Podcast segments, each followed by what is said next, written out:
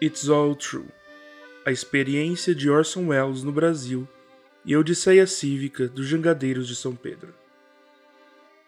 O Brasil sempre atraiu os olhares do mundo. Um certo fascínio, tanto pelas belezas naturais que existem aqui, quanto pelas riquezas humanas próprias do país. Mas poucas ocasiões são tão ricas e pouco entendidas como a vez em que Orson Welles filmou um documentário em solo brasileiro. O documentário It's All True é tudo verdade.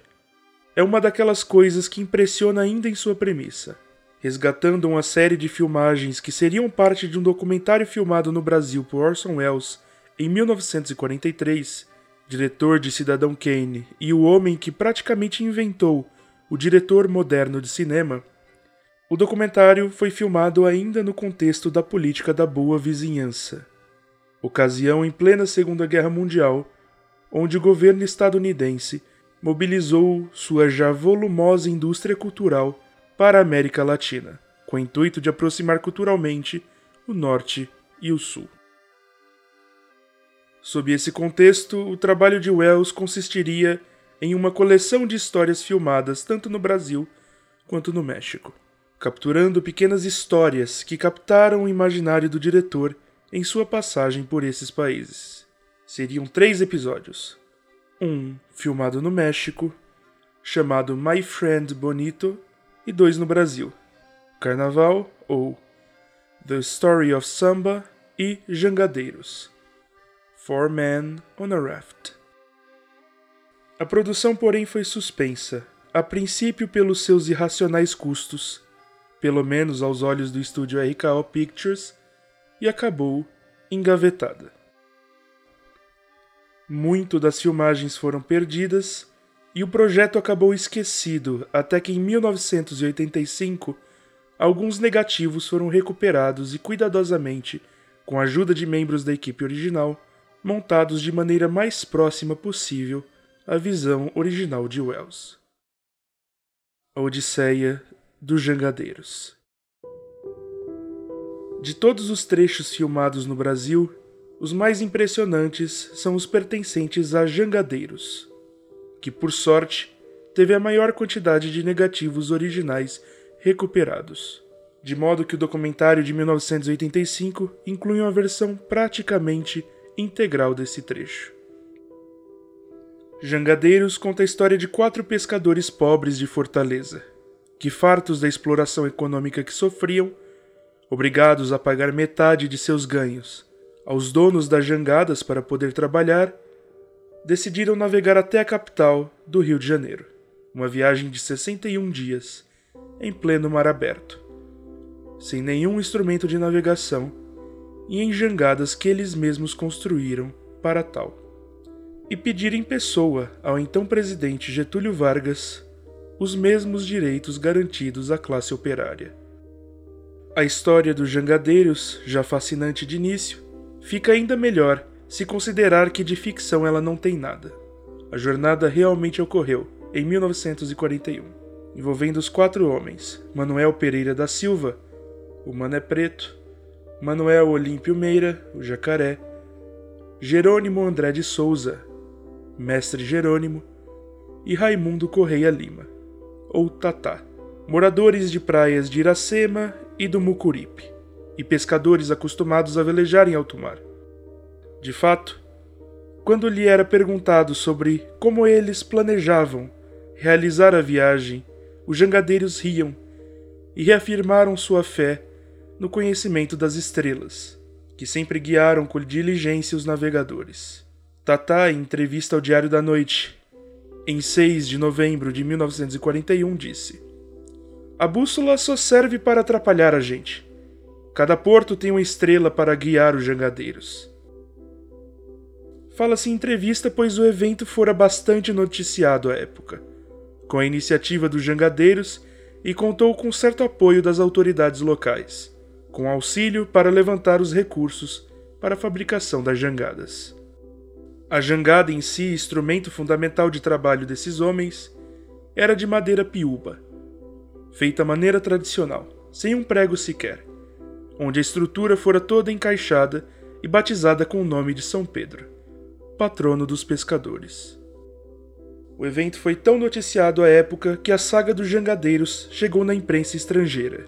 A revista Times, na edição de 8 de dezembro de 1941, em um sucinto artigo intitulado curiosamente For Men on a Raft, contou a história dos jangadeiros. Foi graças a esta chamada que, supostamente, Orson Welles tomou conhecimento da história e decidiu recontá-la. O trecho final da reconstrução das filmagens originais de Wells dizem respeito a esse fato.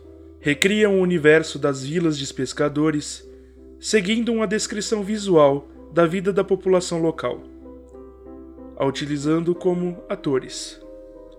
O trabalho feminino, a fragilidade da jangada, a vida complicada, as casas cobertas de palha de carnaúba, bem como o trato da pesca com jangadas em alto mar o corte da madeira e a construção da jangada. A pobreza material daquela gente, junto com a riqueza cultural, de um modo de vida que pouco se alterou por séculos vivendo lado a lado. Os rolos não tinham som, e o documentário teve que acrescentar uma trilha incidental e os ruídos e efeitos sonoros improvisados. E aqui coloca-se outro motivo para a resistência à finalização das filmagens.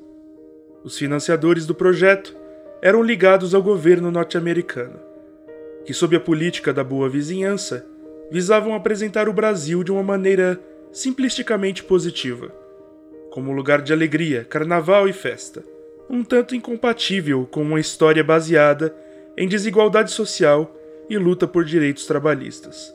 Em suma, Wells fez algo muito além do que lhe foi encomendado, e isso não agradou nada.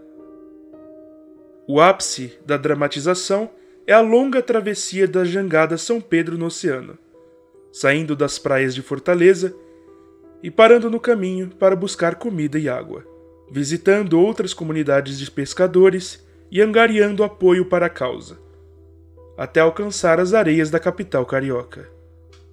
E aí tem-se a maior tragédia dessas filmagens. Durante a recriação da chegada dos quatro homens originais, ocorre um acidente no set, que resulta na morte de Manuel Olímpio Meira, o jacaré.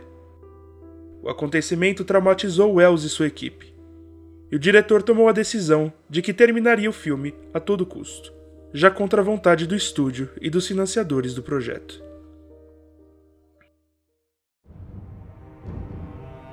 Talvez o próprio Wells não tenha noção do quanto a história que escolheu mostrar a revelia do estúdio e fornecedores é mais reveladora do Brasil do que qualquer filmagem de carnaval.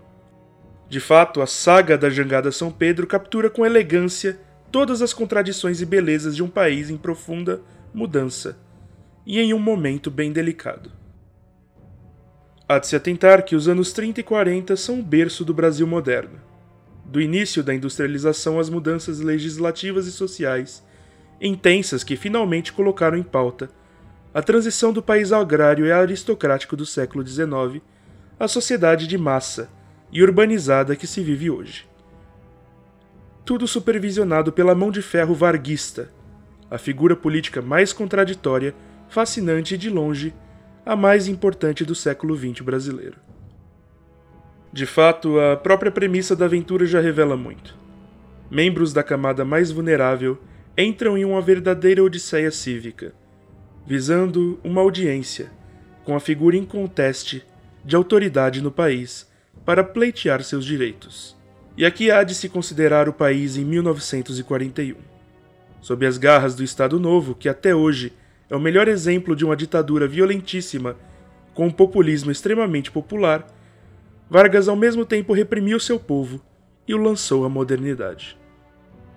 A modernização varguista é dúbia, muito acelerada e pouquíssimo democrática, calcada na ideia de um Estado patrimonialista, centralizador e, mais relevante à nossa história, age como um conciliador de classes, evitando a todo custo conflitos que teriam o condão de ameaçar as estruturas mais básicas do poder dentro da sociedade. Essa lógica explica com maestria a ação dos próprios jangadeiros. Encantados com a possibilidade muito tangível de melhora de condição de vida posta pela imposição da CLT em frente aos abusos que sofriam, movem montanhas para pedir que o Estado tome alguma providência. Caminho oposto ao da luta, do enfrentamento direto. Sob a perspectiva de Vargas, esse é o melhor dos mundos. Uma oportunidade enviada dos céus para ganhar apoio popular sem ter de enfrentar diretamente a estrutura social que gerou o conflito. A resposta do governo de fato encapsula essa ideia publicitária. Getúlio Vargas falou aos jogadeiros da legislação trabalhista brasileira. Queria estudar a situação relatada, adiantando a eles que, com certeza, a classe seria amparada. Após três dias depois desse encontro, o presidente assina um decreto-lei com algumas concessões à classe dos pescadores. Quanto aos jangadeiros, essa atitude rápida do presidente foi como um presente do céu, onde eles falavam que Getúlio era como um pai para eles. O resultado dessa lógica é muito claro. A viagem da jangada São Pedro não foi nem a última, nem a primeira dessas odisseias.